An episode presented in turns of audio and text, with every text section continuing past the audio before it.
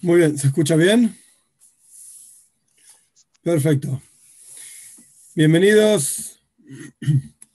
Hoy vamos a continuar con la clase para Breinoya, con el curso para Breinoya, que estamos estudiando, como siempre digo, para ponernos en, carrera, por así decir, estamos estudiando Joyvis Olevois, los deberes del corazón, a través de un resumen que escribió el Shalosh Neiluch Zabris, Hoy vamos a hacer un poquitito diferente de lo que en general hacemos, porque me da la impresión humildemente de que vale la pena, a pesar de que, como dije antes, estamos estudiando el resumen, pero hoy vamos a estudiar unas partes de mi propio resumen, por así decirlo, no es que lo escribí ni nada por el estilo, voy a observar en el texto del Joibes Alevois, de las obligaciones del corazón, y compartirlas, porque no están en el resumen, o está quizás tan resumido que es difícil de, de encontrar y de verlo, y me pareció humildemente interesante ver, de vuelta, no vamos a leer el texto original, pero ver los puntos, las ideas que trae el texto original, porque son prácticas eh, e interesantes. ¿Qué es lo que vamos a estudiar?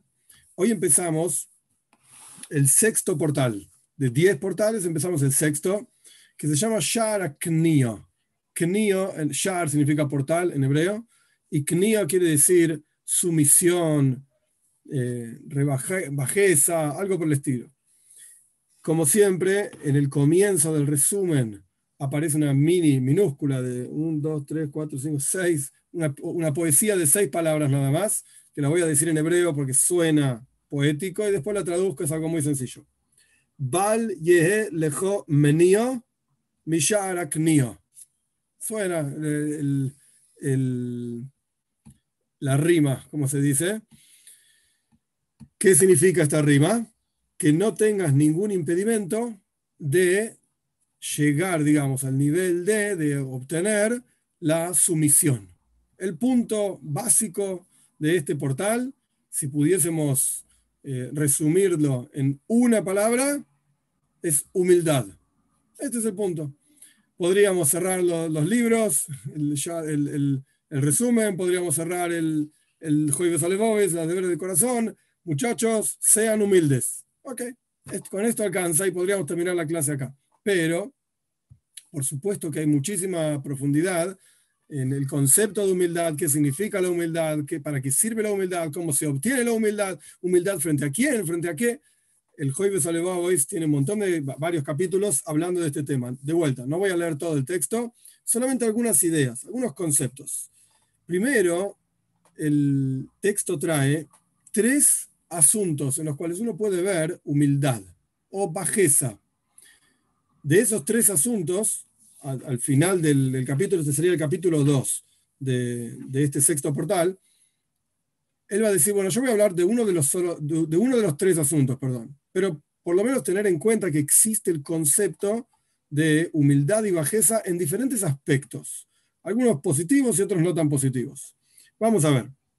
El primer asunto por el cual una persona podría ser humilde es, y porque sos un burro, básicamente, sos un tonto, una tonta, es lo mismo, si hombres y mujeres, todo igual, como siempre digo, por las dudas, para que nadie se ofenda. Uno es un, sos un burro, sos un tonto, sos un ama aretz en el lenguaje en hebreo, sos un ignorante, un ignorante absoluto de todo tipo de cosas, o del asunto que se esté hablando, de Torah, de medicina, de abogacía, de lo que sea que se esté hablando sos un ignorante. Entonces sos humilde. Decís, no sé, me va a hacer una pregunta a mí de medicina y yo no sé nada de medicina. Entonces voy a decir, no sé, soy humilde, yo pobrecito, soy me, rebajo a mí mismo. Pero la fuente de esa bajeza en realidad no es muy positiva. Porque, ¿Por qué sos humilde? Porque no sabes nada. La verdadera humildad viene cuando la persona entiende lo que significa en el contexto que estamos hablando, el alma y la elevación de lo que es el alma y las buenas cualidades, etc. Entonces, después de toda esa, comprensión, después de que sabe qué es una virtud, después de eso dice, soy humilde, ok, esto sí es valioso. Pero simplemente decir soy humilde porque no sé nada, anda a estudiar. Si no sabes, anda a estudiar. No estoy diciendo que todo el mundo tiene que ser médico, todo el mundo tiene que ser abogado, todo el mundo tiene que ser ingeniero. No estoy diciendo esto estoy diciendo, dentro del contexto de Torah, no existe decir, ay, yo no sé nada, entonces soy humilde y pobrecito de mí. Anda a estudiar. ¿Qué te impide estudiar? Abrir los libros, lee Y si es difícil, pregunta, investiga, busca. Por supuesto, uno siempre tiene que ser humilde, etcétera, todo muy bien. Pero esto no es una excusa para no estudiar. A esto, a esto me refiero yo, por lo menos en lo que entiendo del contexto. Entonces, el primer concepto de humildad es ser un burro. Esto no es humildad, esto es ser un burro, no saber nada. El segundo concepto de humildad, muy interesante, a mí me pareció interesante por lo menos, es como un sirviente es humilde frente a su amo, como un esclavo es humilde frente a su amo, o como un estudiante es humilde frente a su maestro. Acá ya estamos hablando de otra cosa. ¿Por qué? Si el estudiante está sentado frente al maestro, es porque el, estudiante siente, estamos hablando de una situación normal, digamos, no, no cuestiones raras, eh, es porque el estudiante está al nivel de sentarse a escuchar lo que el maestro enseña. Si yo, que no estudié medicina, me siento en una clase en la facultad de medicina de la universidad de no sé dónde, del último año de medicina, donde hablan de las cosas más complejas y profundas de la anatomía del cuerpo, etcétera, etcétera, me voy a sentar en la clase y no voy a entender nada porque no tengo todos los años de preparación anteriores que me supuestamente me prepararon para llegar a sentarme a esa clase, etc. Entonces no soy un buen alumno para esa clase, porque no me preparé. Ahora, si yo cursé el primer año, el segundo, tercero, etcétera, todos los años, aprobé todas las materias, los exámenes, hice los trabajos prácticos, me siento en la clase del gran maestro, porque me va a enseñar algo, obviamente, entonces soy un buen alumno para esa clase puedo sentarme a escuchar y escucho al maestro, el doctor de no sé dónde, que sabe muchísimo, y me va a enseñar a mí que yo también sé muchísimo, porque rendí todos los exámenes y, tengo promedio 950, qué sé yo. Evidentemente soy un buen alumno, pero me van a enseñar porque tengo que aprender más cosas, pero soy un buen alumno para ese maestro. Aún así, tengo que tener humildad. Porque si yo me voy a sentar en la clase, yo con todo estoy inventando, ¿sí? con todo el estudio de medicina que tengo y todos los años que estudié, etcétera, etcétera, todos los libros que leí, y no voy a ser capaz de, escuchar a este gran doctor que me está enseñando algo nuevo o algo que yo no sé, porque no tengo humildad, pues entonces no voy a poder aprender. Imposible. El primer paso para el aprendizaje, para cualquier aprendizaje, es humildad. Entonces acá tenemos la humildad del alumno frente al maestro. Es otro tipo de humildad que quizás tirando una, comparación con el pensamiento hasídico, en el pensamiento hasídico hay una cosa que se llama bitul. Bitul significa anulación, que en realidad la verdadera anulación es del ser humano frente a Dios. Como vamos a estudiar en un ratito, el tercer asunto en la humildad. Ahora estamos en el segundo, la humildad, por ejemplo, de un, de un alumno frente a su maestro. Bitul, anulación es, como dijimos antes, humildad, perfecto. Pero hay dos niveles básicos, infinitos, pero dos niveles básicos de bitul, de anulación. El que estamos estudiando ahora se llama Bitula Yesh, anulación del ser. Yesh. Yesh significa algo. ¿Qué quiere decir esto? Como yo dije en el ejemplo, yo soy un excelente alumno de medicina. Estoy cursando el quinto año de medicina y estudié un montón y tengo un promedio excelente. Yo a mí mismo me observo y sería mentira decir que no sé nada de medicina. Es mentira. Porque yo estudié y etcétera, etcétera. Por el otro lado, tengo mucho que aprender, claro que sí, me faltan años y años y todo el mundo sabe que cualquier médico que no sigue estudiando constantemente después de su carrera, mejor no, no visitarlo ese médico, hay que constantemente estar estudiando y estar eh, renovándose, etcétera, etcétera. Y más en las cosas que tienen que ver con tecnología, que siempre hay cosas nuevas constantemente, etcétera. Bien, perfecto. Entonces, yo por un lado me miro a mí mismo y yo sé. Por el otro lado miro a mi maestro y digo, yo no sé porque me tiene que enseñar a mí. Tengo mucho que aprender. Entonces, ¿tengo título o no tengo título? ¿Tengo alunación o no? yo sé, pero no sé. ¿No sé o no sé? La respuesta es sí. Cuando vos te observas a vos mismo, vos sabés medicina, perfecto. Pero cuando estás frente al maestro, no sabes medicina. Por lo menos en el nivel del maestro, no sabes. Esto se llama bitula yesh. Anulación de yo soy. Bueno, cuando estoy frente al maestro no soy nada, es verdad. Pero cuando estoy solo en mi casa, yo sí sé, claro que sí, sí estudié. Esto es un nivel. Y esto es un nivel de la humildad, digamos, la bajeza, que está explicando en el Joyves Olevavois, lo que él llama el segundo nivel, de un maestro frente a un alumno, de un esclavo frente a su, a su amo. El alumno es algo por sí mismo, claro que sí, es un alumno. Por eso llegó a ser alumno de este maestro. Pero por el otro lado, frente al maestro, es nada, es nadie. Perfecto, esto es un nivel de bitul, que de vuelta en hebreo se llama bitul ayesh, anulación del ser. Yo soy, me anulo. Hay un tercer nivel, ahora en el Hoy Besolevabis, lo digo en sus palabras y después lo pasamos al, pensamiento hasídico. El tercer nivel es donde en todas las situaciones, en todos los momentos y lugares, la persona está anulada. Como dijimos antes, el alumno frente al maestro, cuando está frente al maestro, está anulado. Pero si no está frente al maestro, no. ¿Por qué? Si yo estudié y nadie lo puede negar. Pero hay situaciones en las cuales, en cualquier situación, en cualquier circunstancia, estás anulado igual. Por ejemplo, frente a Dios. Nadie puede decir yo soy frente a Dios. No existe. Y no existe tampoco no estar frente a Dios. Que no estés frente a tu maestro, eso sí existe. Estás en tu casa, tu maestro no está presente. Bueno, vas a tener que tomar las decisiones vos mismo.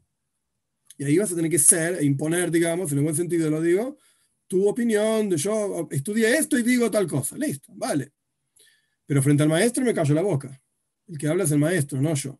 Pero frente a Dios, todos estamos frente a Dios en forma constante. No hay lugar, situación en la cual no estemos frente a Dios. Entonces ahí se aplica un bitul bemetzius. Así es, las palabras en el mundo hasídico.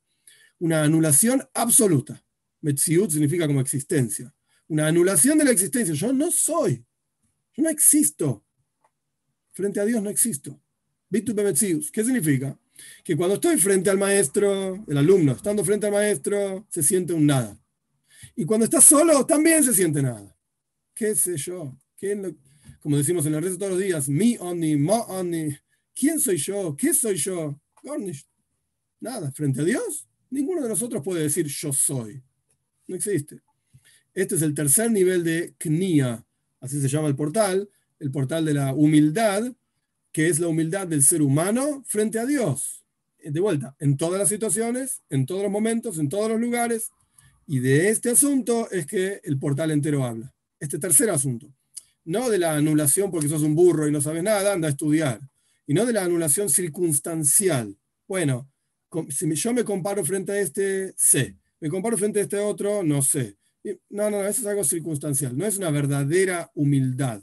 ¿Por qué? Porque hay lugar para decir, yo soy, yo sé, yo estudié, yo voy a dar la clase, yo, déjeme a mí hablar, yo sé del tema. Frente a Dios, nadie puede decir una cosa así. Este es el asunto de este portal. Dicho esto, esto fue, digamos, el segundo capítulo del Joibes Alevabes, mi humilde resumen. El tercer capítulo también es muy interesante, porque en el tercer capítulo, que no está ampliamente explicado en el resumen, y por eso lo digo yo desde el texto original, en el tercer capítulo nos trae diferentes razones, creo que son 10 razones diferentes, cómo uno puede lograr en su vida personal humildad. ¿En qué puedes pensar para ser humilde? Para darte cuenta que en realidad tenés que ser humilde. Acá él trae 10 asuntos diferentes. Resumen. Primer asunto. Cuando te des cuenta de que pasan los años y cada vez tenés menos fuerza. Fuerza física estamos hablando. Cada, vez menos fuerza. Ahora me duele la espalda, ahora me duele esto y, tengo un problema con las varices. ah, ¿viste? En medida que vas creciendo, no estás siendo más fuerte. De vuelta, estamos hablando físicamente, no intelectualmente ni emocionalmente, estamos físicamente. Ideas muy simples vamos a compartir. No, no esperen grandes ideas místicas, bien simple. Sos un viejo y estás débil. ¿Ok? Entonces te das cuenta que podés ser humilde. Esto te hace rebajarte, digamos. Vos te pensabas que eras tan poderoso y con toda tu experiencia de trabajo y de vida, etcétera, mira, no podés salir de la silla de ruedas. Qué poder que tenés, ¿eh? Este es el punto número uno para la humildad.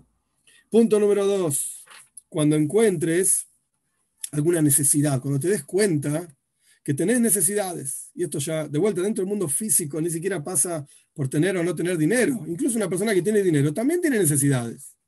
Entonces tenés que darte cuenta de que no sos básicamente nada frente a Dios. Dios es el único que no tiene necesidades y no voy a entrar, no voy a entrar en la discusión de si Dios nos necesita o no nos necesita, no es, no es el momento ahora, pero el punto es que cuando uno se da cuenta que tiene necesidades, entonces se, vuelve humilde, se vuelve sumiso. Otra forma es cuando la persona ve que hicieron bondades con él, y debe, tiene deudas, deudas eh, emocionales, espirituales, no estamos hablando de deudas de dinero, sino Dios me hizo tantas cosas buenas a mí, ¿y qué, qué hice yo por, por Él, por Dios? Esto también es una causa para ser humilde. Una cuarta cuestión, cuando uno tiene deudas que no puede pagar, que tampoco estoy hablando necesariamente de deudas eh, eh, económicas, dinero, sino que hay deudas que uno sabe que puede pagar. Hoy ve y le debo a este, al otro, al otro y al otro, y debo esto y aquello, tales favores y tales otros, tales otros favores, pero lo puedo llevar a cabo, lo puedo hacer. Pero hay deudas a veces que uno no puede pagar. Con Dios hay deudas que no podemos pagar. La, la vida, la salud, etc. Entonces esto genera también humildad en el corazón.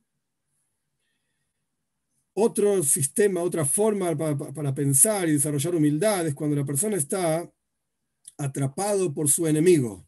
Entonces está sumiso y subyugado a su enemigo. Se da cuenta que toda su vida depende de que lo saquen de la cárcel. ¿Y en manos de quién está el poder de sacarte de la cárcel? De quien te puso en la cárcel. Es otra idea para estar, para ser sumiso. Una sexta idea, un esclavo que no puede redimirse a sí mismo de su dueño, de su amo, también es sumiso. Otra idea, cuando la persona encuentre sufrimientos, problemas en la vida, esto también lo hace ser sumiso. Otra idea, la octava, cuando la persona piense cuánto se rebeló contra Dios, rebeló con B larga, cuánto se rebeló contra Dios después de todas las increíbles cosas que Dios hizo por mí. Soy un mal agradecido. Esto también genera sumisión en el corazón. Una novena idea, cuando Dios lo reprima, lo reprimende a la persona, no sé cómo se dice, estoy jaja en hebreo, cuando, la persona, cuando Dios traiga reprimendas a la persona por haberse revelado, esto también es eh, causa de sumisión. Y la última, la número 10, que era obvia, cuando la persona piense en el día de la muerte, esto también genera sumisión. Solemos pensar y solemos sentir, no, soy infinito, claro que mañana me voy a levantar y voy a hacer este, aquello, tengo una reunión con este y con el otro. Y cuando la persona piensa realmente que la vida no está en nuestras manos, sino que está en las manos de Dios, esto genera también, son causas, digamos, eh, ideas que uno puede pensar para ser sumiso. ¿En qué asuntos? Cuarto capítulo, que yo lo voy a decir como está en el Joibes Alevavois, y después vamos a pasar al resumen, ahí sí. Algunos de los conceptos eh, quizás se repiten, pero me parece interesante ver en el orden, como está en el cuarto capítulo del sexto portal, que es el portal de la humildad. Eh, ¿en qué asuntos yo debería ser humilde? ¿En qué aspectos de mi vida debería ser humilde? Primero, en los negocios, tenés que ser humilde, comportarte bien con las personas. Este, este, es el primer asunto. Segundo asunto, cuando vos encuentres un sabio de algún asunto, un Josit, no está, no está hablando de Hasidim, del Baal etcétera, sino alguien piadoso, etcétera, que está cercano a Dios, entonces vos podés ser sumiso porque pensás, y yo, ¿Dónde estoy parado frente a Dios? Un tercer asunto en el cual vos tenés que eh, expresar humildad, cuando te alaben, cuando la gente diga, wow, qué inteligente y qué persona tan buena y tan capaz. Mm. Vos escuchás todo esto y pensás en tu interior, claro, me hablas así porque no me conoces. Si vos supieses quién soy yo, no dirías nada de esto. Todo lo contrario, me insultarías de arriba abajo. Pero como no me conoces, o conoces una ínfima parte de mi vida, decís, ¡oh, qué gran sabio! y qué es un tzadik! Claro. Entonces esto genera humildad en, la vida de la persona. No es que, no sé si genera o uno debería ser humilde, esa es la mejor expresión. Uno debería ser humilde cuando escucha que lo alaban. Si vos te conoces a vos mismo, ¿a quién estás engañando? El único que se engaña cuando te enorgulleces porque te alaban, el único que engañas es a vos mismo. Otro asunto cuando, al revés, interesante cómo, cómo ve cada cosa con diferentes perspectivas. Cuando hablan mal de vos, cuando te insultan, esto debería generar en tu interior y deberías eh, lidiar y enfocar a esto con humildad y agradecer a Dios todo aquello que te está, te está dando para darte cuenta en lo que podés crecer. Sé humilde y si una persona viene y te dice, sos un esto, escucha. Presta atención, porque no es la persona, ahora voy a contar una historia que no está acá en el texto, pero es interesante, este, está citando en el Tanaj, en el Tania. Si alguien te está diciendo algo, escucha, presta atención porque es Dios que te lo está diciendo. La persona esta es un enviado de Dios para que vos escuches ese mensaje. A veces los mensajes son lindos, son caricias, besos, lo que sea. Y a veces son mensajes que son cachetazos o golpes, no estoy hablando físicamente, sino incluso al corazón. Escucha. Si vos te enojás, es porque pensás que esa persona decidió decirte algo y tiene poder por sobre Dios para decirte mensaje. No, no, no, no. Acá es Dios el único que tiene poder por sobre todo y te está dando un mensaje. Entonces, sé humilde y agradece ese mensaje. Esto no tiene nada que ver, creo que ya lo dije en otra clase, lo repito porque alguien puede confundir, no tiene nada que ver con eh, te golpearon en una mejilla, ponerle otra mejilla, eso es eh, basura, ¿sí? literalmente te golpearon una mejilla, saca la cara para que no te golpeen en la otra. No seas tonto. Es una tontería eso. Cuídate. De hecho, el Talmud dice, cada vez que te encontrás con una persona nueva, honralo y sospecha una persona nueva quiere decir que no lo conoces. Honralo, trátalo bien, con respeto, etc. Pero siempre tenés que estar en guardia, por así decir, sospechar, porque no sabes de dónde viene, a qué viene, qué quiere de vos, etcétera, etcétera. Y esto funciona en todas las direcciones, en todos los casos. Entonces, si alguien, volviendo al texto y ahora cuento la historia, si alguien te habla mal de vos, te insulta, etcétera, escucha, vino de arriba. Hay una historia famosa en el Tanaj, cuando David Amelech, el rey David, está escapándose de Eretz Israel, de la tierra de Israel, porque no quiere pelear contra su hijo Absalom, que Absalom se autoproclama rey por sobre su padre, junto a un ejército, junto a gente, etc. Entonces el rey David no quiere pelear contra su hijo, se escapa. Cuando se está escapando hay un personaje, está en el Tanaj, se llama Shimi Ben Geira. Shimi lo empieza a, a, el nombre de él, Shimi lo empieza a maldecir, a, dice de todo, no me acuerdo mal, le tira hasta piedras al rey David mientras está saliendo de Eretz Israel. Entonces, Joab, Betzruya, que era el primo de David Amelech, y era el, líder del ejército de David Amelech, luchó montones de guerras por él, etc. Joab lo quiere salir corriendo, era muy calentón, Joab, muy, mucha fuerza, lo quería matar enseguida a Shimi. ¿Cómo vas a maldecir al rey? ¿Cómo vas a insultar al rey? Etcétera. Y David le dice, déjalo, déjalo tranquilo, porque Dios le dijo que me maldiga. Dios le dijo que me maldiga. ¿Qué pensás? ¿Que es Shimi el que decidió venir, decirme esto y aquello? ¿Es Dios el que me está mandando esto? Déjalo. Shimi fue un enviado, digamos, de Dios para dar ese mensaje. Ahora, Shimi podría haber elegido no ser enviado de Dios. Claro que sí. Como dicen nuestros sabios, Dios tiene muchos enviados. Podría haber hecho este mensaje a través de otro enviado y lo malo, digamos, entre comillas, la culpa, entre comillas, de Jimmy es haber elegido dar este mensaje. ¿ok? Este es el problema de él personal, su elección, su libre albedrío. Pero al fin y al cabo, el mensaje es un mensaje de Dios, no es un mensaje de Jimmy. Jimmy fue un canal para, para insultar o para lo que sea al rey David.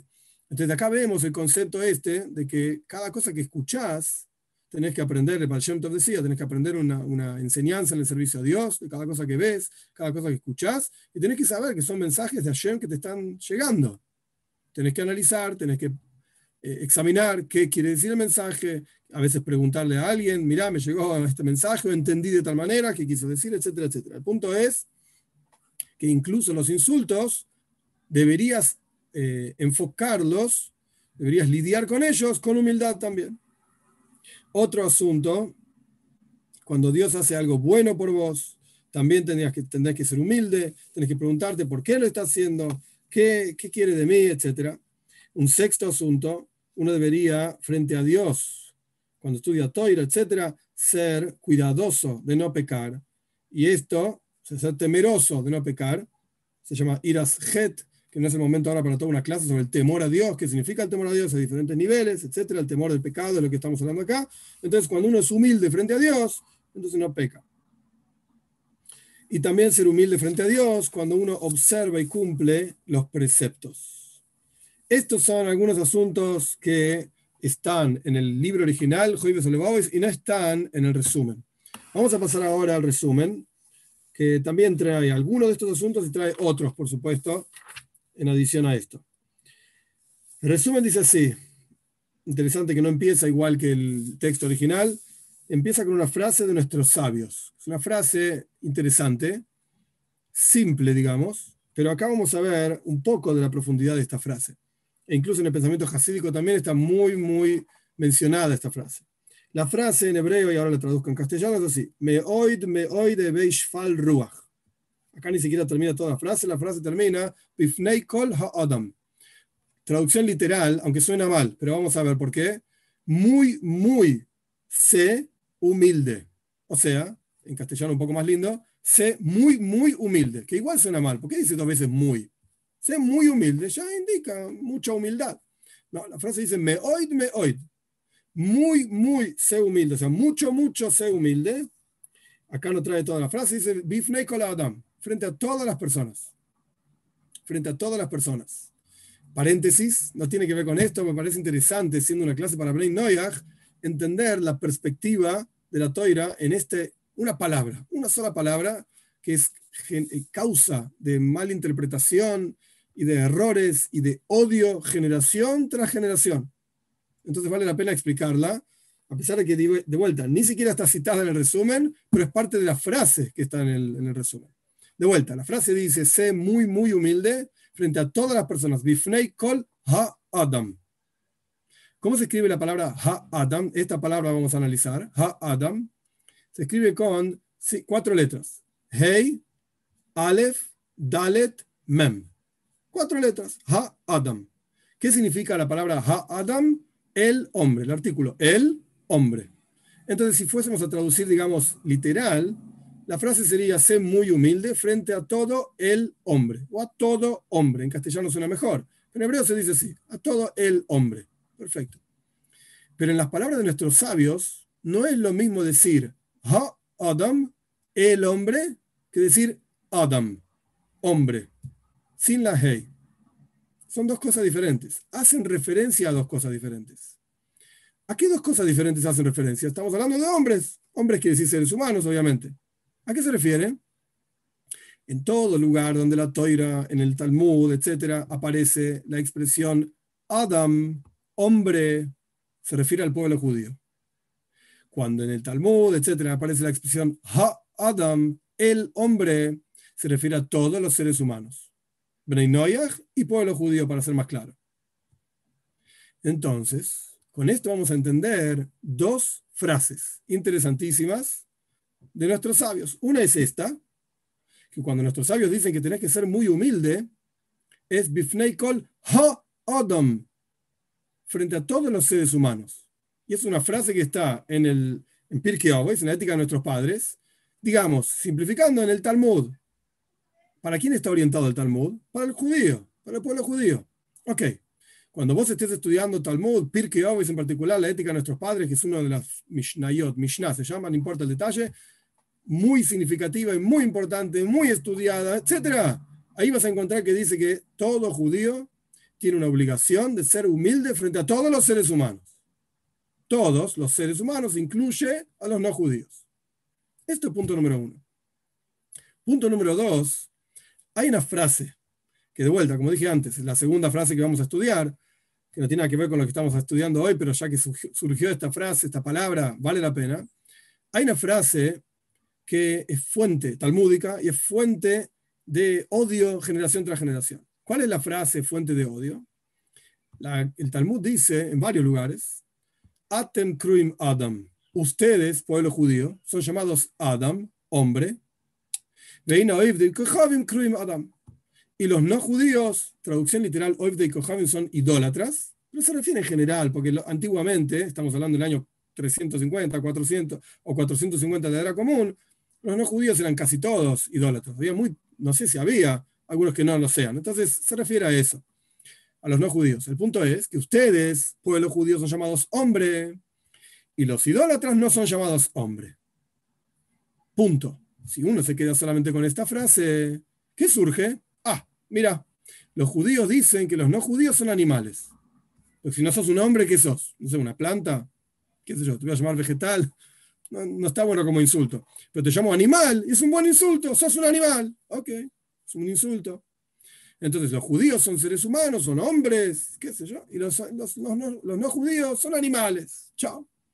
Esta frase generó odio generación tras generación. Ahora bien, ¿Cuál es la explicación de la frase? ¿Qué quiere decir la frase?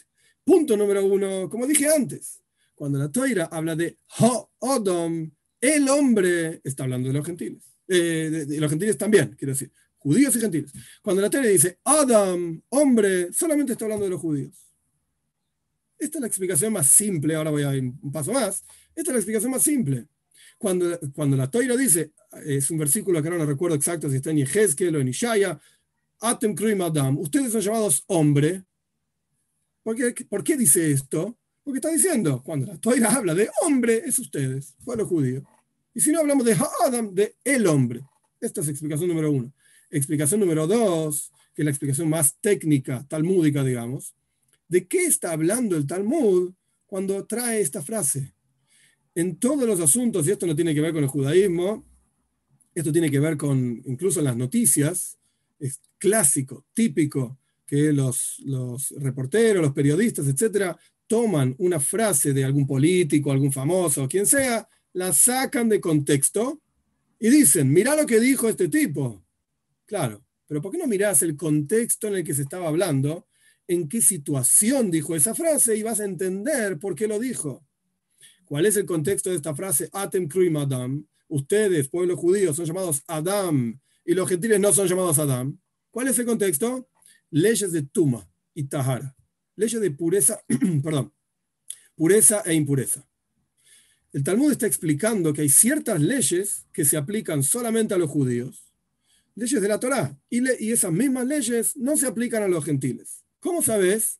Atem kruim Adam.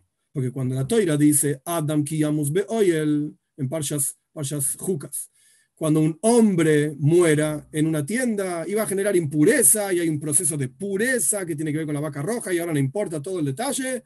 El que sabe bien, el que no sabe, no pasa nada. ¿Cómo dice la Toira esto? Adam, un hombre, dice Ha Adam, no dice el hombre, dice Adam, que llamamos hoy cuando se muera y va a generar impureza. ¿Qué quiere decir esto? Que los judíos generan impureza y se impurifican, o sea, impurifican otras cosas y ellos se impurifican. Y los gentiles no tienen las mismas leyes. También tienen leyes de pureza, impureza, etcétera, pero específicamente, y no importa los detalles, más hoy se llama la impureza de una tienda, de una persona que está dentro de una tienda simplemente por, por, compartir una tienda con un muerto, con un cuerpo muerto, un pedazo de un cuerpo muerto, está impuro, esto no se aplica a gentiles. ¿Cómo sabes? O sea, el gentil ni se impurifica ni impurifica en una tienda. ¿Cómo sabes? Mm, Atem krim Adam. Adam significa judíos. Los judíos son los que impurifican y se impurifican en una tienda. Los gentiles no. Ni impurifican ni se impurifican. De eso está hablando ay, entonces ¿por qué llamás animales a los no judíos? No estamos diciendo eso, no tiene, nada que ver. Estamos diciendo que no se impurifica nada más. Pero de vuelta, tomaron, recortaron, copy-paste, como se dice hoy en día, cortar y pegar, recortaron, pegaron la frase y dijeron, mira, los judíos llaman a los gentiles animales. No, no tiene nada que ver, no es así. Ok, todo esto era para explicar una palabra en una frase. Volvemos a, nuestro, a nuestro asunto, a, a, lo que nos ocupa hoy. dicen nuestros sabios en Pirkei Avos, de ética de nuestros padres, meoid, meoid, ruach. Tenés que ser muy, muy humilde frente a todas las personas, como ya expliqué, todos los seres humanos. Ahora bien, ¿por qué dice dos veces la frase meoid, meoid? Muy, muy, mucho, mucho. Con decir una vez mucho alcanza. Porque en realidad cada palabra, meoid, mucho, expresa otra cosa.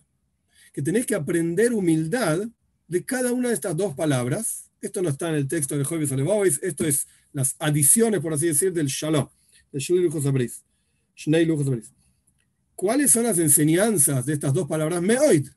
¿Qué podemos aprender en términos de humildad? De esto estamos hablando, en términos de humildad, porque hay otras explicaciones, de la palabra meoid, lo primero que tenés que saber es que meoid son tres letras. Mem, Aleph, Dalet.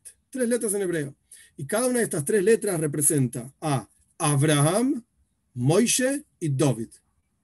Son tres personajes meoid.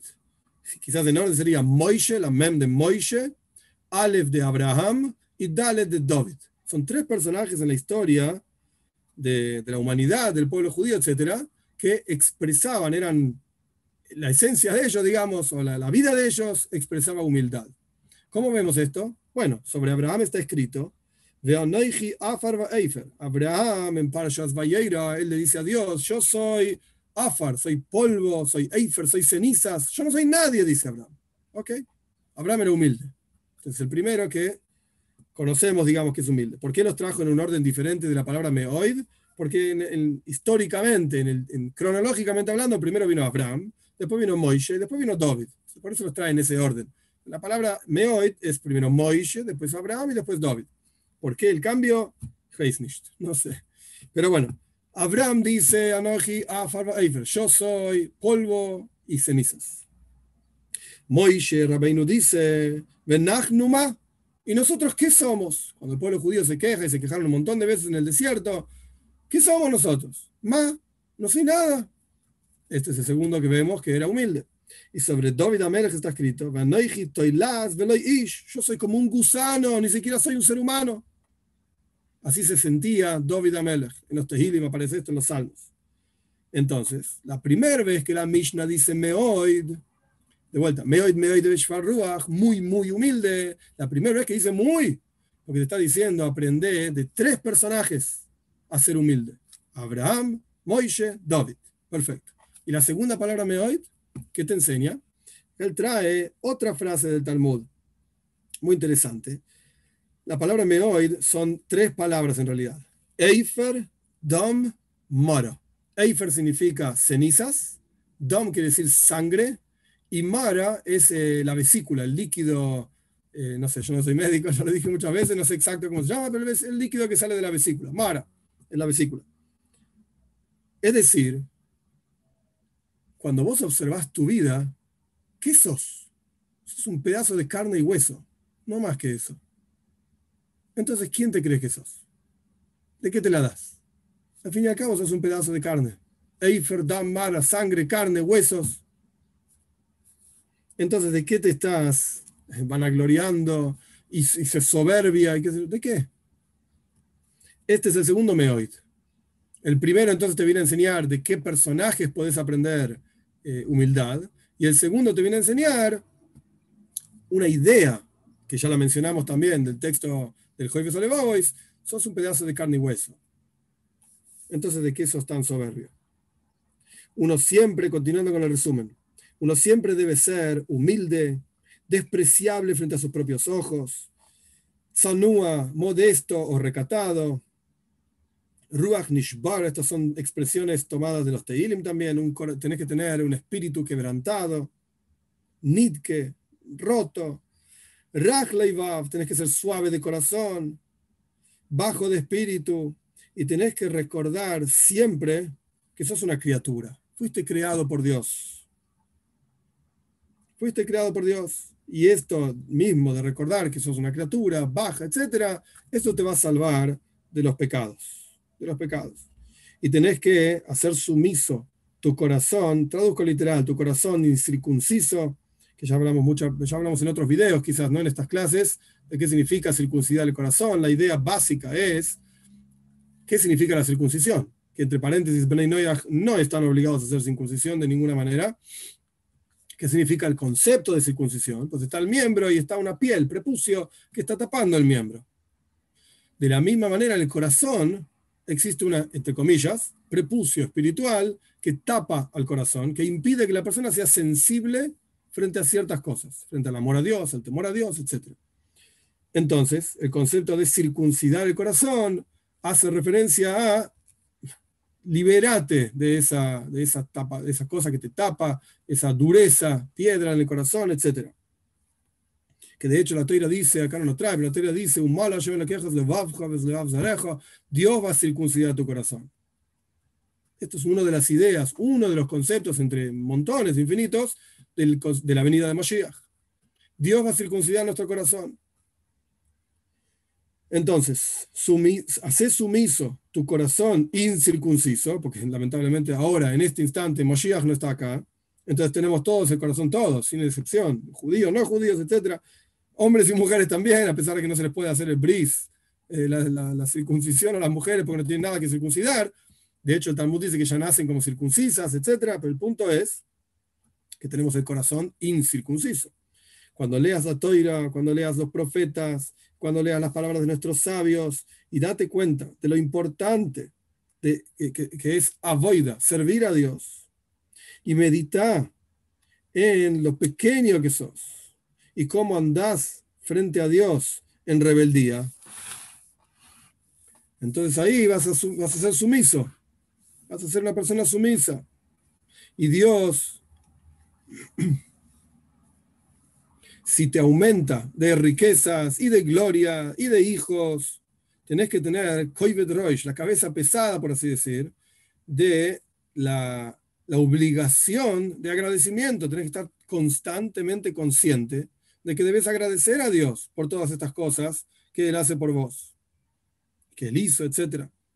Y tenés que poner en tu corazón, quizás, esto es un concepto que no es un concepto jasídico lo que viene ahora, pero un poco de, de, sinceridad, por así decir. Podría saltear el texto, nadie se va a enterar igual, pero me parece interesante mencionarlo para ver cómo se ve este concepto en otros ambientes, en el ambiente de Musar. Musar es eh, como ética, etc. Hasidut tiene otra perspectiva. Pero el texto dice así. Cuando Dios haga bondades con vos, como dijimos antes, tenés que agradecer, no seas mal agradecido, hay que agradecer y tenés que poner en tu corazón, no vaya a ser que Dios está vengando de mí. Está haciendo bondades, ¿sí? Soy rico, dinero, tengo salud, tengo, qué sé yo, riquezas, etcétera, y gloria, hijos, ¿va? Todo muy lindo. Puede ser que Dios esté vengando de mí, pagándome mis pocos méritos en este mundo para destruirme en el mundo por venir. Y ahí, de ahí en adelante, Acá está, eh, parafrasea otro versículo, y ahora vas a caer paso a paso. ¿De qué está hablando? ¿Qué es lo que está diciendo? Para entender este concepto hay una historia de Rabbi Hanina Ben Doisan, la que muere en Talmud, en Tainis. Hay muchas historias de Rabbi Hanina Ben Doisan, un personaje, para que tengan una idea, aproximadamente año 60, 70, 100 de la era común, más o menos. Rabbi Hanina Ben Doisan era un tzadik, un justo extraordinario, y era común encontrar milagros en la vida de él. Hay muchas historias sobre él. Una historia de él es la siguiente. Él vivía en la pobreza total, pobreza absoluta. Tenía esposa, hijos, etc. Él vivía en la pobreza absoluta. Entonces una vez su esposa se quejó, no, no hay comida, no hay esto, está difícil la cosa. Entonces la Janina le dijo, si querés, yo puedo rezar y nada, nos va a ir bien. Un tzadik en serio. Sí, yo quiero, basta, me cansé de vivir en la pobreza. Basta, basta. Quiero otra forma de vida. Ningún problema, dijo la Janina. Entonces rezó a Dios, qué sé yo, y los chicos en el patio jugando encontraron un tesoro. Un tesoro lleno de monedas de oro, impresionante, y estaban todos contentos. Mira, ahora tenemos riqueza, es increíble. Ok, estaban comiendo en la mesa de llaves, comieron pescado y carne, porque tenían ahora todo el dinero que necesitaban para vivir. Esa noche, la esposa de Rabbi tuvo un sueño. ¿Cómo fue el sueño? Estaban sentados todos, los hijos y los padres, Rabbi la esposa, en el Ganeiden, en el paraíso, y estaban comiendo en una mesa de oro, como si fuese abundancia total. Estaban comiendo en una mesa de oro. Pero aquí la mesa tenía tres patas. La clásica mesa tiene cuatro patas. La mesa tenía tres patas. Entonces a la esposa le pareció raro, qué sé yo, terminó el sueño. Al otro día le contó su sueño a Rabbi mirá, soñé esto, lo otro, la mesa tenía tres patas. ¿Por qué? Entonces la miró y le dijo, esa es la pata que estamos comiendo ahora. ¿De dónde pensás que salió toda la riqueza? Todo lo que tenemos, de todo... Estamos comiendo eso. Entonces la esposa dijo, ah, no, si es así, entonces no quiero. Devolvela. Entonces la vijanina rezó y Dios se llevó de vuelta el tesoro, sea lo que fuera que quiere decir, no sé. Estamos hablando de grandes tzadikim, pero el punto es que hay una, especie de relación entre el mundo por venir y este mundo.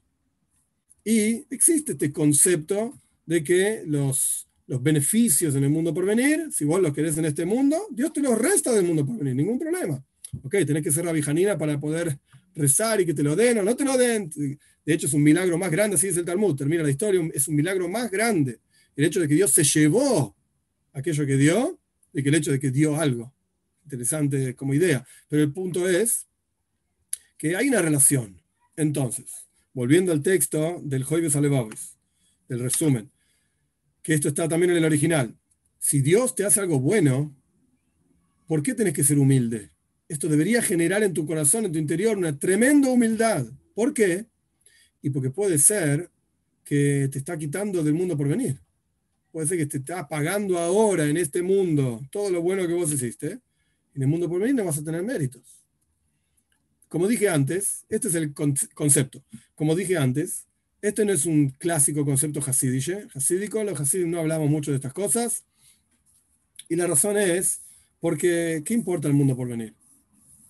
Lo único que importa es, estás ahora vivo, Dios quiere algo de vos, quiere que sirvas a Él, que generes en su mundo una morada para Él, dira betachtoinim, se llaman las palabras en hebreo. Esto es lo que Dios quiere de vos. Entonces vos ocupate de lo que vos querés, de lo que Dios quiere de vos, perdón. Y Él se va a ocupar de lo que vos querés. Pero vas a hacer tu parte. ¿Qué te importa? ¿Que mundo por venir? No mundo por venir. Dicho de otra manera, somos, esto es una forma de decirlo nada más, somos como esclavos de Dios somos sirvientes de él. Entonces vos podés ser un esclavo de Paro, de Faraón, en Egipto, como idea, o podés ser un esclavo de Dios. ¿Qué preferís? Bueno, si vos no querés ser esclavo de, nadie, de nada, ¿quién sos? ¿Qué sos? ¿Cómo sabes qué está bien en la vida? ¿Qué es lo que no está bien en la vida? Entonces no sirve no estar, es como clásico en Estados Unidos, es clásico que las personas tienen que pertenecer a algo. Yo pertenezco al club de los que toman cerveza los jueves. Yo pertenezco al club de los que miran el partido de fútbol americano. Algún club tenés que pertenecer, alguna cosa, no podés no pertenecer a nada. ¿Quién sos? No sos nadie, no sos nada. Tengo que ser socio de algo. Ese concepto. Si no sos esclavo de nadie, estás solo. ¿Y quién dice que vas a estar bien así? ¿Y quién dice que vas a tener una vida significativa así? Entonces, queremos ser parte de algo pero vos podés decidir ser parte de Paro, digamos, del faraón, Egipto, eh, servidumbre, trabajo duro, pesado, sufrimiento, etc. O podés elegir ser un esclavo de Dios. Ahora bien, no hay eh, asunto más elevado, dicha más grande que ser esclavo de Dios. ¿Por qué? Y porque es el Señor de todas las cosas, es el creador de todas las cosas, es el todopoderoso, omnipotente, omnipresente, etc y a través de que nosotros hacemos su trabajo, nos vinculamos a Él. Entonces, dentro de nuestras propias vidas, en todos los sentidos, judíos y no judíos, estamos trascendiendo nuestra pequeñez de ser humano a través de conectarnos a Dios, a través de ser sus esclavos, sus sirvientes. ¿Cómo? Revelando su presencia aquí abajo en la tierra. El judío tendrá sus mitzvot, perfecto. Ay, me van a decir el Ben Noyach, Bas Noyach, no tiene ninguna mitzvah que tiene que ir y hacer. Claro que sí tiene. Tzedaka tiene que hacer, respetar a los padres tiene que hacer, todo lo que es lógico y racional, está obligado a hacerlo. No, ser, eh, no engañar en los negocios. Claro que lo tiene que hacer, claro que tiene mitzvot. Ay, no son como las mitzvot del pueblo judío. Hmm. Como dije en la clase anterior, el pueblo judío necesita de un montón de actividades para conectarse con Dios. Y el Ben Noyach no. Ben Noyach significa hijo de Noyach, Bas Noyach, hija de Noyach. La misma idea en hebreo. No necesita todo eso. Y más aún, un punto muy interesante, como una especie de vuelta de rosca, el judío, para traer a Dios al mundo, como dijimos antes, necesita mitzvot, y el judío enseña y difunde las mitzvot, etc. Pero hay mucha gente, lamentablemente, que no quiere escuchar a los judíos. No quiero escuchar a este pelado barbudo. Mirá lo que hacen. Mataron a este, hicieron a este. No, todas las tonterías que dicen pero a otro gentil sí lo van a escuchar. Entonces, en ciertas situaciones, que en, cantidad son mucho más las situaciones que un gentil, un Ben puede transmitir y difundir la unicidad de Dios, los preceptos de Dios, el mundo, etcétera, la, justicia, la rectitud, son mucho mayor cantidad de situaciones que un Ben puede difundir a lo que un judío puede difundir.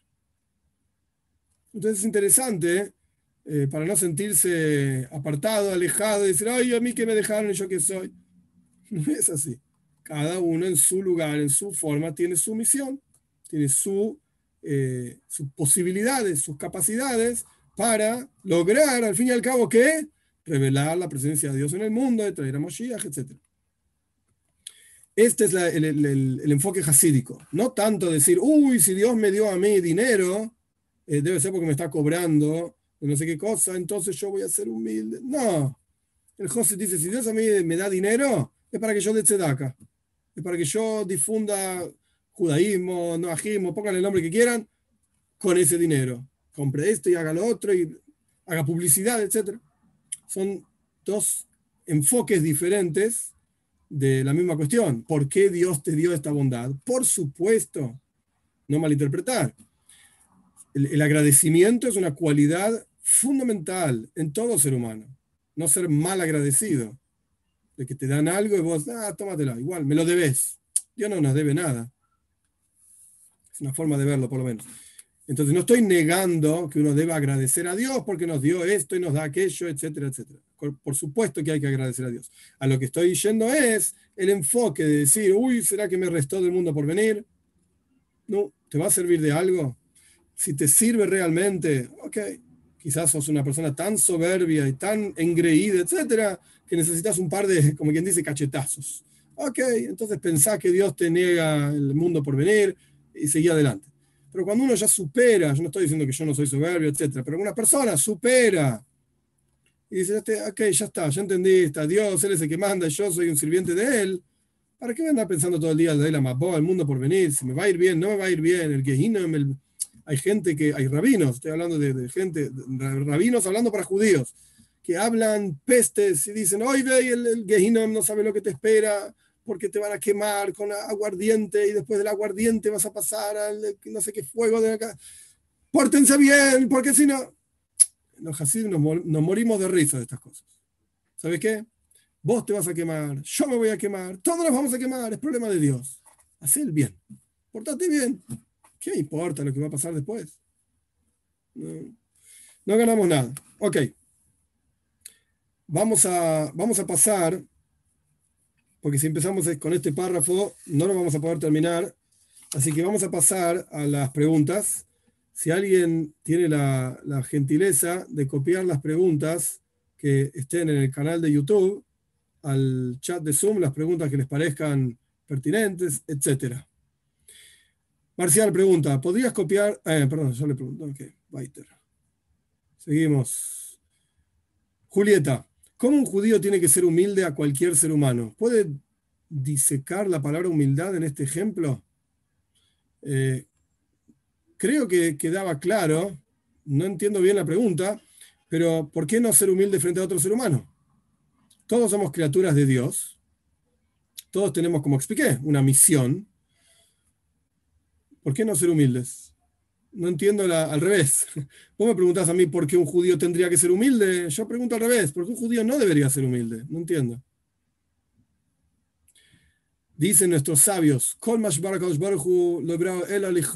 todo lo que Dios creó en el mundo, y todo, subrayo todo, inclusive un gato, un perro, una planta, una piedra, lo creó solamente para rendirle gloria a Dios. Ahora bien, si hay una, una persona, un ser humano, que como cualquiera es una criatura, porque es creada por Dios, esa es la definición de criatura, es creado por Dios, ¿por qué no, no debería ser humilde? De hecho, esto me recuerda también, porque la práctica, ¿qué quise decir? En la práctica esta criatura está creada para rendirle gloria a Dios. Entonces, ¿por qué no, tendría, ¿por qué no tendría que ser humilde? Es un enviado de Dios para revelar su gloria en el mundo. Esto me recuerda una frase de nuestros sabios también en Pirkei Avos sobre Aaron Akoyen. Aaron Acoin, el hermano de Moishe Rabbeinu, Aaron Acoin era Oyev Shalom, amaba la paz, Roidev Shalom, persigue la paz, Oyev Abriois, así es el texto, amaba las criaturas, un carvan la toira, las acercaba a la Torah. ¿Qué significa las criaturas? ¿Por qué no dice que a los seres humanos? ¿Acaso es alabanza de Aaron Acoyen que amaba a los perros y los gatos, a las criaturas?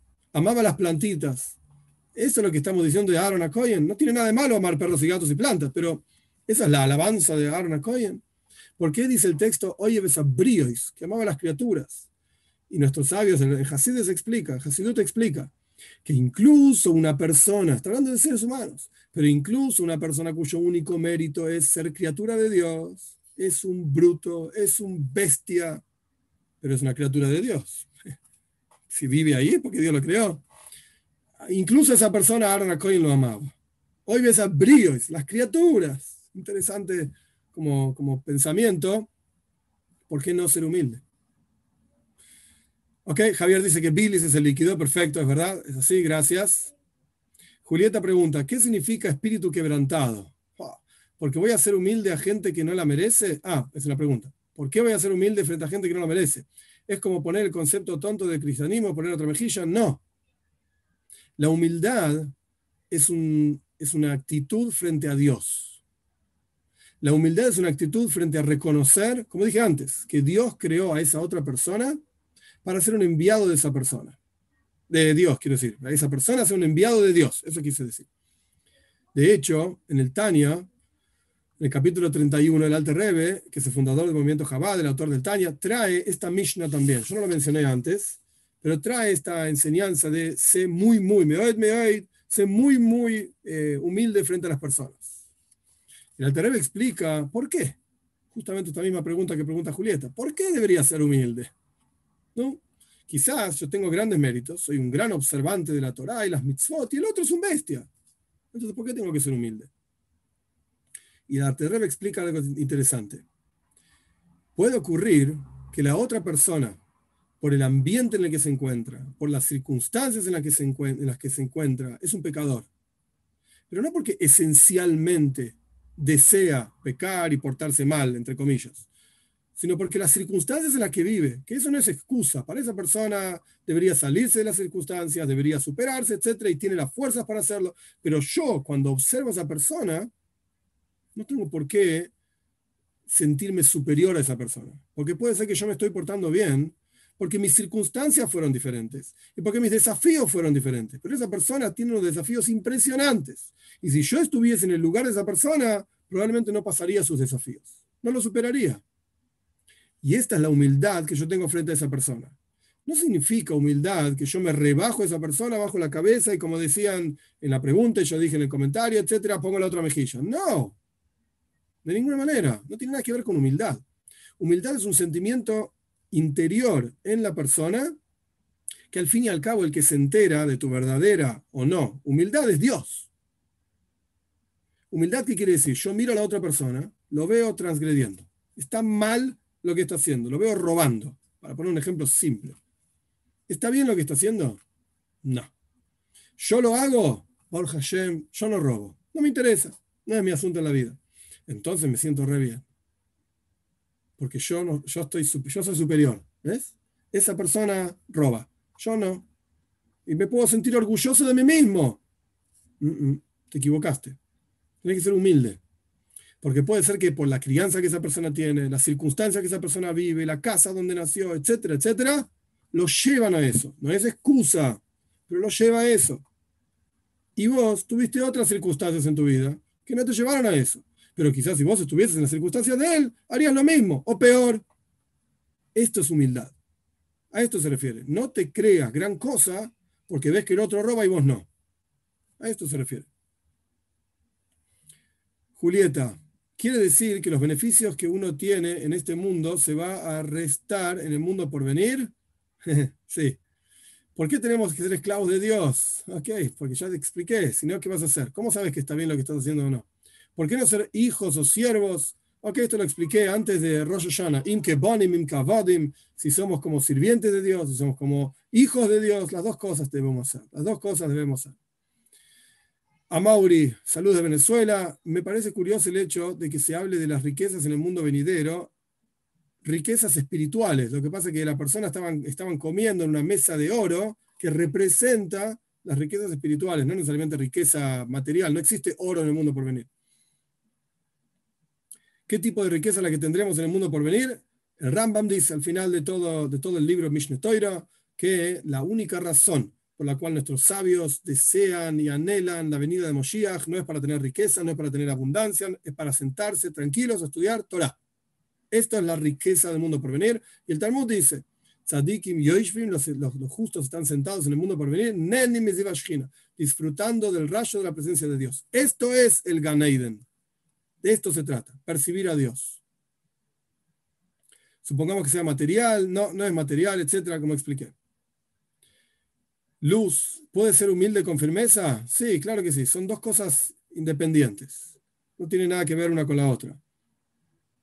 la firmeza en este, en este sentido, está bien la pregunta, la firmeza en este sentido sería que si alguien se burla de tu servicio a Dios, no le prestes atención. La Mishnah dice, nuestros sabios explican, Ebeaz Kanomer, tenés que ser arrogante o intrépido como el, leopardo, tenés que correr como un ciervo, como los ciervos corren rápido, etc. Kalkanesher, tenés que ser liviano como el águila. Y Gibor Ari, tenés que ser valiente como el león. Y el primer asunto, ¿qué significa ser intrépido y tener arrogancia, etcétera? Al no te em, avergüences de los que se ríen de vos. Así empieza el Shulchan el Kitsu Esto es una cosa fundamental en el servicio a Dios. No te avergüences. Y esa es la firmeza. Pero esa firmeza no quita humildad, porque la humildad es de vuelta. Si yo estuviese en esa posición, etcétera, ¿dónde terminaría? Y como expliqué, si no me equivoco, en la clase pasada sobre Moshe Rabbeinu también. ¿Por qué era el hombre más humilde de toda la creación? Una explicación es porque él vio, Dios le mostró todas las generaciones, hasta la última generación, nuestra generación de la venida de Moshiach, y vio que estábamos firmes cumpliendo Torah y Mitzvot, y dijo, hoy yo, Moishe Rabbeinu, yo hablé con Dios, yo recibí la Torah, yo saqué al pueblo judío de Egipto, etcétera, etcétera. ¿Cómo no voy a observar Torah y Mitzvot? Pero ellos, con todas las dificultades y el exilio que tienen, el ocultamiento de la presencia de Dios, etcétera, y sin embargo cumplen Torah y Mitzvot, yo soy humilde frente a ellos. Y estamos hablando de Moishe Rabbeinu. El ejemplo de Hofetz Haim es un buen ejemplo de su humildad. Sí, hay muchos grandes rabinos que, que fueron muy humildes. ¿sí? Erwin Gatica pregunta, ¿cuál es el midrash que enseña que el gentil que no come cerdo será recompensado? Está en Rus, Rabo, pero no me acuerdo los números. Eh, si no recuerdo mal, el número está citado en el video, en la descripción del video en el canal, que habla de si los gentiles pueden cumplir mitzvot. Casi seguro que está citado ahí los números exactos. Está en Rus, Rabo.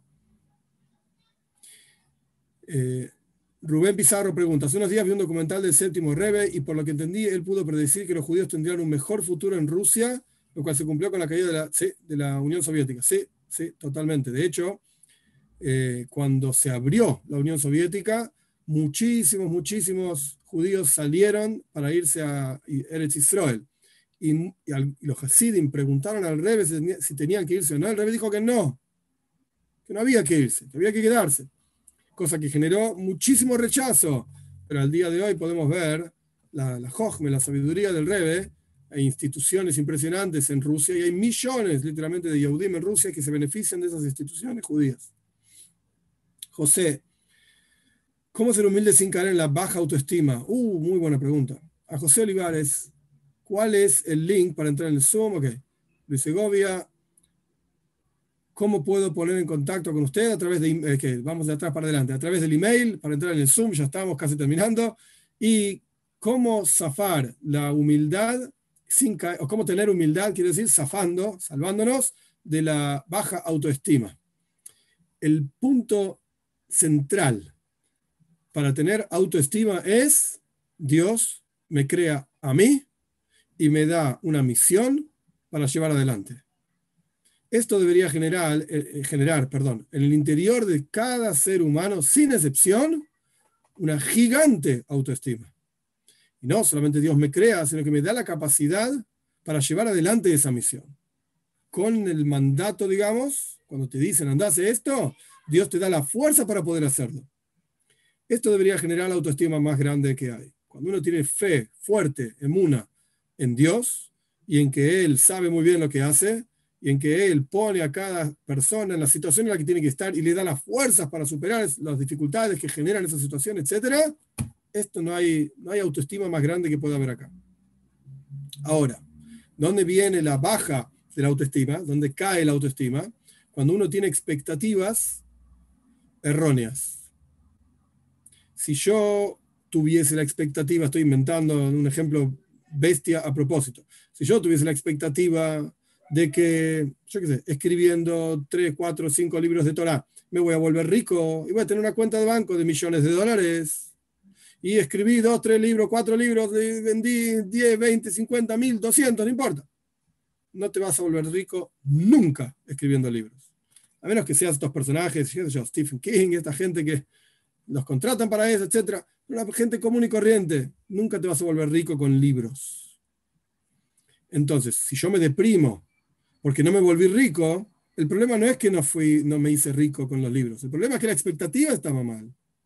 No existe volverse rico con libros. No es así. Así que, ¿cómo, ¿cómo no caer en la baja autoestima entendiendo que Dios te aprecia, te quiere y te puso ahí para que cumplas una misión? Y aún así puedes ser humilde frente a otras personas.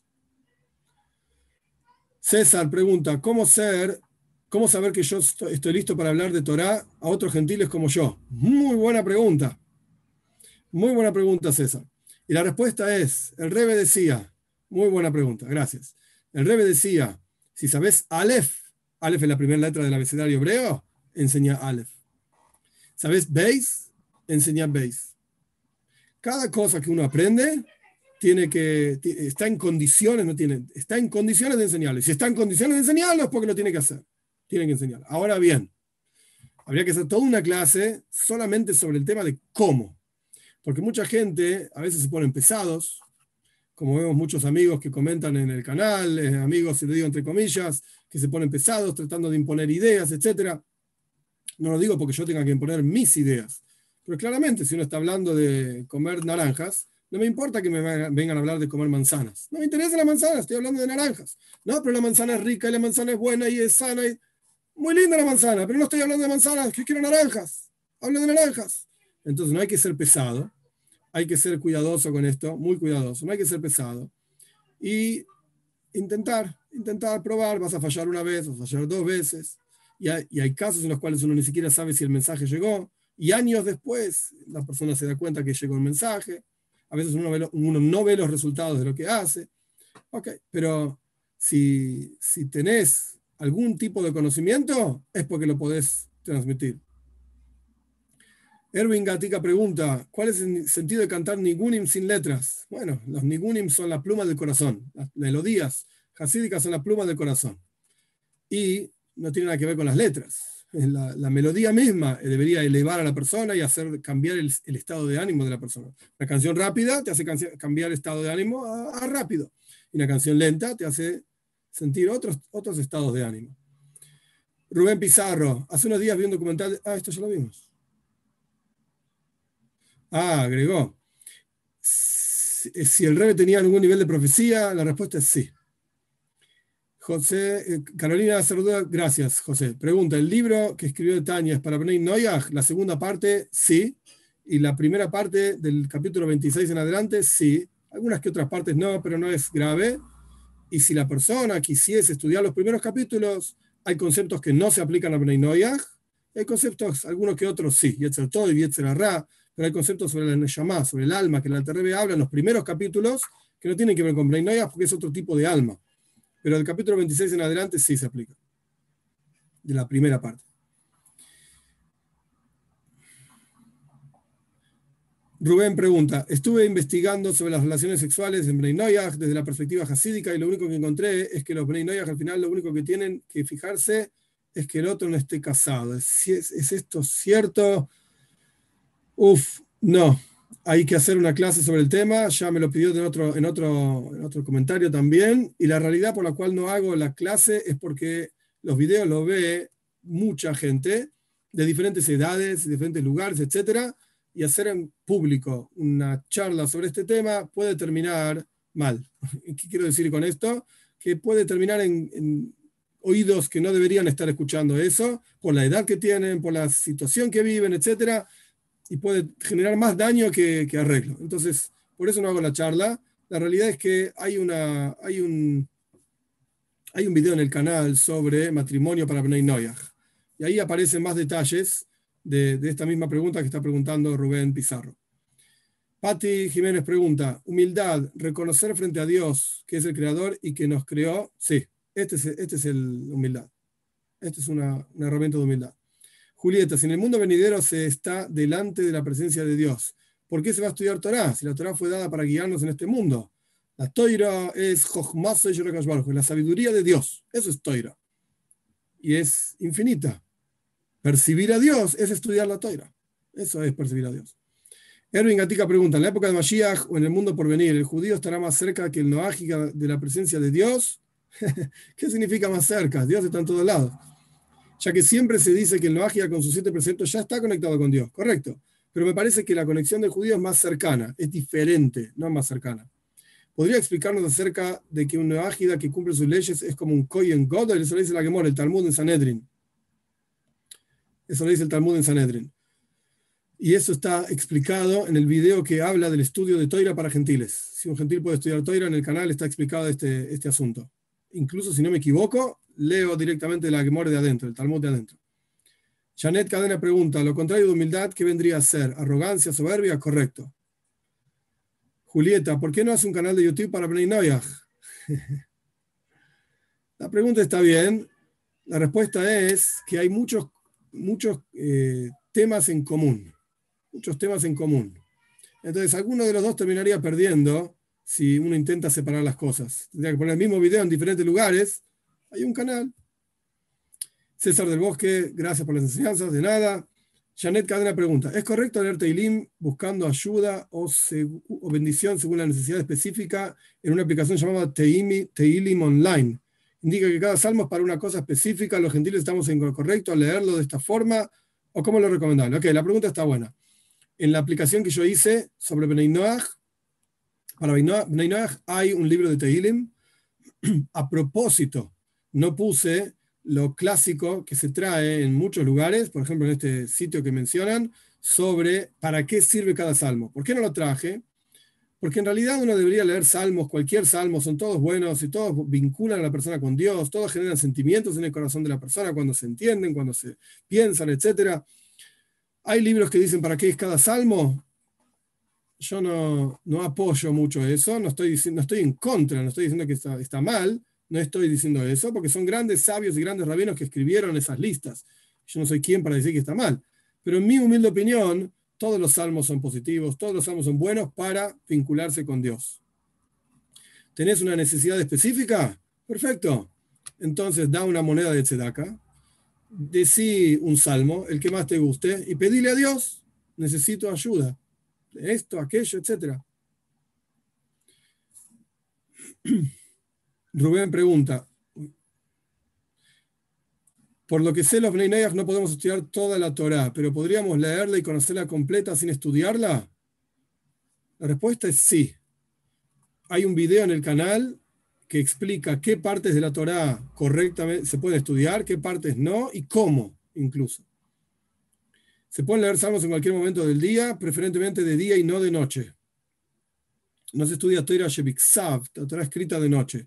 Esto tiene que ver con una cuestión mística. Torah Shebiksav es Gvura, severidad, la noche que es oscura es también Gvura, severidad, y no mezclamos Gvura con Gvura, más severidad con más severidad, porque va a generar demasiada severidad. No se estudia Torah escrita de noche. Sonia Azulita pregunta, yo muchas veces uso las redes sociales para compartir las enseñanzas que voy aprendiendo de la Torá y con los rabinos, sobre todo en mi estado de WhatsApp. Pienso que de esa forma, correcto, puede llegar a quien esté permeable a recibirlo en ese momento o podría llegar a ayudar a alguien, a lo mejor, sin que yo me entere. Correcto, es una forma, es una buena manera de compartir. Correcto. Muy bien, que tengamos el scus, el mérito de poder ser humildes y de vuelta, humildad frente a Dios y frente al resto de las personas, es una actitud que uno tiene para, entender qué le pasa a la otra persona y no sentirse a sí mismo uno arrogante. De hecho, el Talmud dice, para terminar, en Soita, dice la Gemore, habla mucho sobre la, arrogancia, lo malo de la arrogancia, etcétera, lo malo de la soberbia. Una persona que es soberbia, por así decir, le dice a Dios, vos y yo no podemos estar juntos en este mundo. Esa es una persona soberbia, hecha directamente a Dios del mundo. Entonces que tengamos el justo, el mérito de salvarnos, de no ser soberbios, todo lo contrario, ser humildes para poder convivir con la presencia de Dios y poder revelarlo con la venida de Moshiach pronto en estos días. Tengan todos un excelente día.